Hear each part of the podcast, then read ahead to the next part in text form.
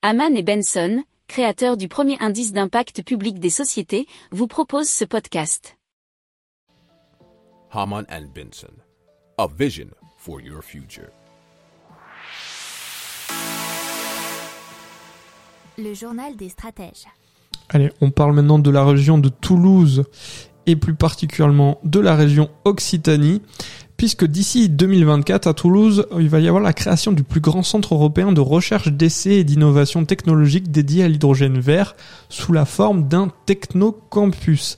Il va y avoir d'ici 2030 euh, un autre projet d'envergure qui est la création de deux usines de production d'hydrogène vert, de 55 stations de production et distribution d'hydrogène vert, la construction de 10 électrolyseurs et l'acquisition de 3250 véhicules d'hydrogène.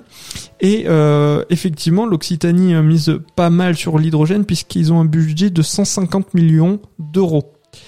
Euh, prochainement, il y aura aussi un train à hydrogène euh, c'est pas précisé s'il est vert, mais bon, on dirait que dans le futur il sera vert. Euh, lors de la réouverture de la ligne Montrégeau-Luchon.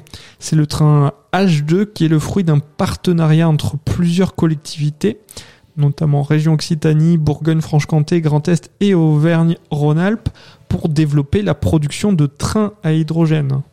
Vous savez que Alstom, effectivement, est dans la danse puisqu'on en a déjà parlé dans le journal des stratèges euh, il y a peu.